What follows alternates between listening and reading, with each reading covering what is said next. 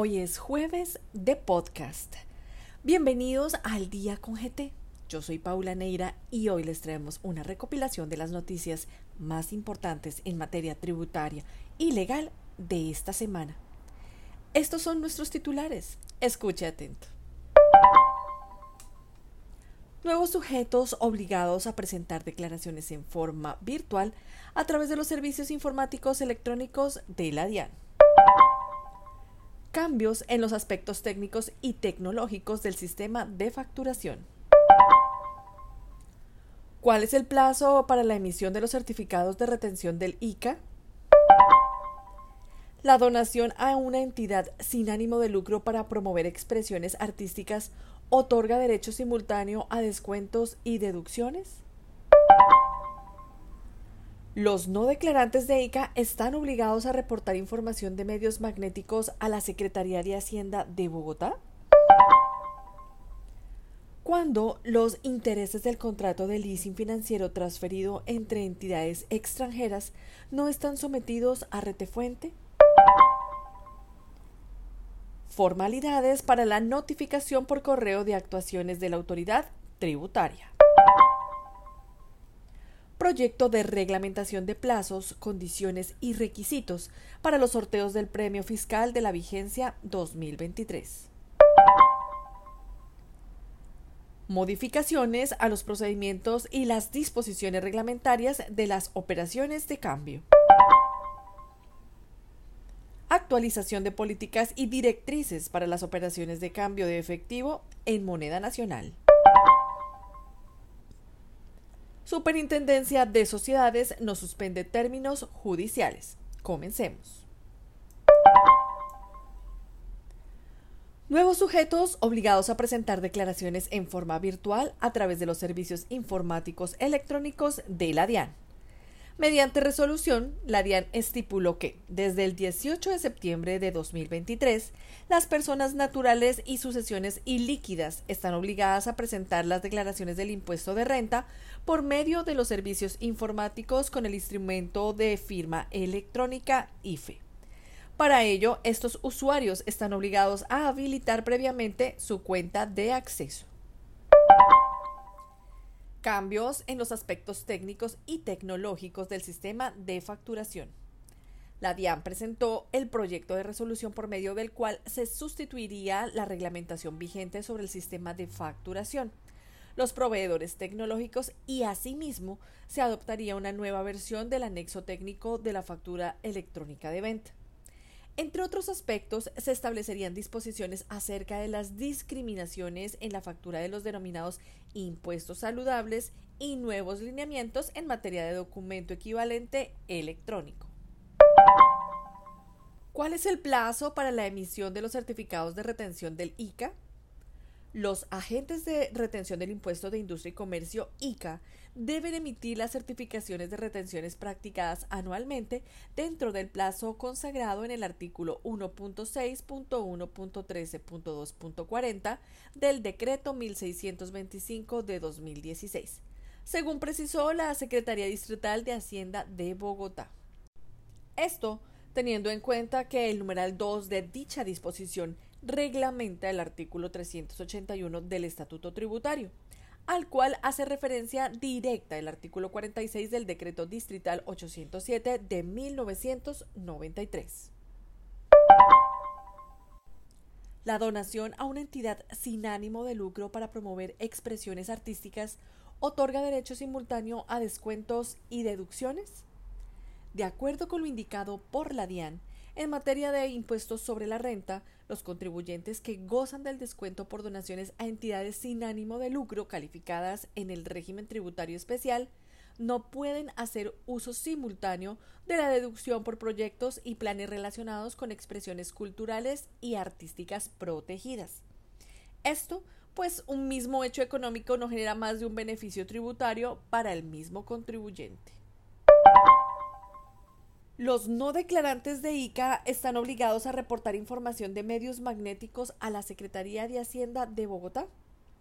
Conforme a lo señalado por la Secretaría Distrital de Hacienda de Bogotá, la Dirección de Impuestos está facultada para solicitar tanto a contribuyentes como no contribuyentes, declarantes y no declarantes, información de sus propias operaciones y de las realizadas con terceros. Por lo tanto, la calidad de declarante o no declarante del impuesto de industria y comercio ICA no es relevante para determinar los sujetos obligados a suministrar la información de medios magnéticos. Cuando los intereses del contrato de leasing financiero transferido entre entidades extranjeras no están sometidos a retefuente. Según lo conceptuado por la DIAN, solo los intereses pagados a entidades extranjeras derivados de un contrato de leasing habitacional celebrado antes del 31 de diciembre de 2010 que permanezcan vigentes no se encuentran sometidos a retención en la fuente. Esto conforme al parágrafo transitorio 2 del artículo 408 del Estatuto Tributario, el cual es aplicable aun cuando la entidad extranjera se haya escindido y el contrato se haya transferido a otra entidad extranjera. Formalidades para la notificación por correo de actuaciones de la autoridad tributaria se considera válida la notificación de los actos de la Administración tributaria realizada mediante la entrega a personas distintas del representante legal de las sociedades contribuyentes, según indicó el Consejo de Estado. Esto siempre que el acto haya sido enviado por cualquier servicio idóneo de mensajería a la dirección de domicilio informada por el contribuyente proyecto de reglamentación de plazos, condiciones y requisitos para los sorteos de premio fiscal de la vigencia 2023. Mediante proyecto de resolución, la DIAN ha dado a conocer la propuesta de reglamentación del premio fiscal para la vigencia 2023 con el fin de incentivar a la ciudadanía para que exija la expedición de la factura electrónica de venta en las operaciones de compra de bienes y o servicios para participar es requisito que las facturas estén registradas en la base de datos del sistema de facturación de la DIAN.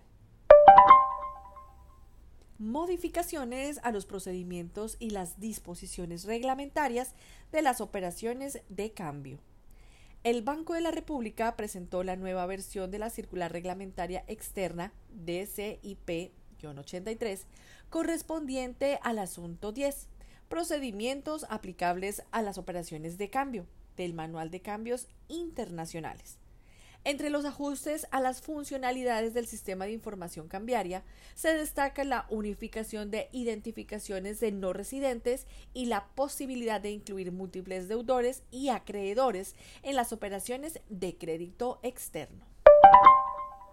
Actualización de políticas y directrices para las operaciones de cambio de efectivo en moneda nacional mediante ajuste a la circular externa operativa y de servicios DTE 184, el Banco de la República modificó la reglamentación correspondiente al asunto 33. Provisiones, consignaciones sujetas a verificación y operaciones de cambio de efectivo.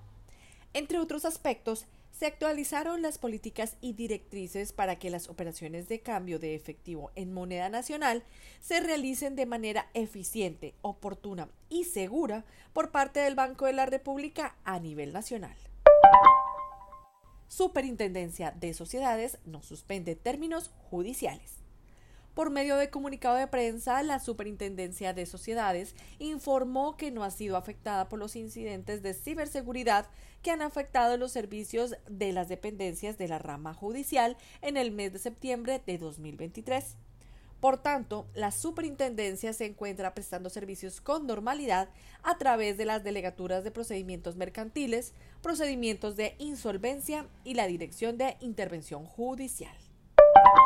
Hasta aquí nuestro boletín informativo. Para saber más sobre estas y otras noticias, lo invitamos a visitar nuestra página web www.gramthornton.com.co o escanee nuestro código QR para que pueda acceder directamente a todos nuestros podcasts y conocer sobre nuestros próximos eventos. Recuerde, al día con GT lo acompaña a donde usted vaya. Hasta la próxima.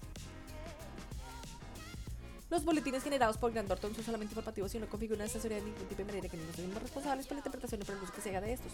Las noticias publicadas pueden estar sujetas a cambios.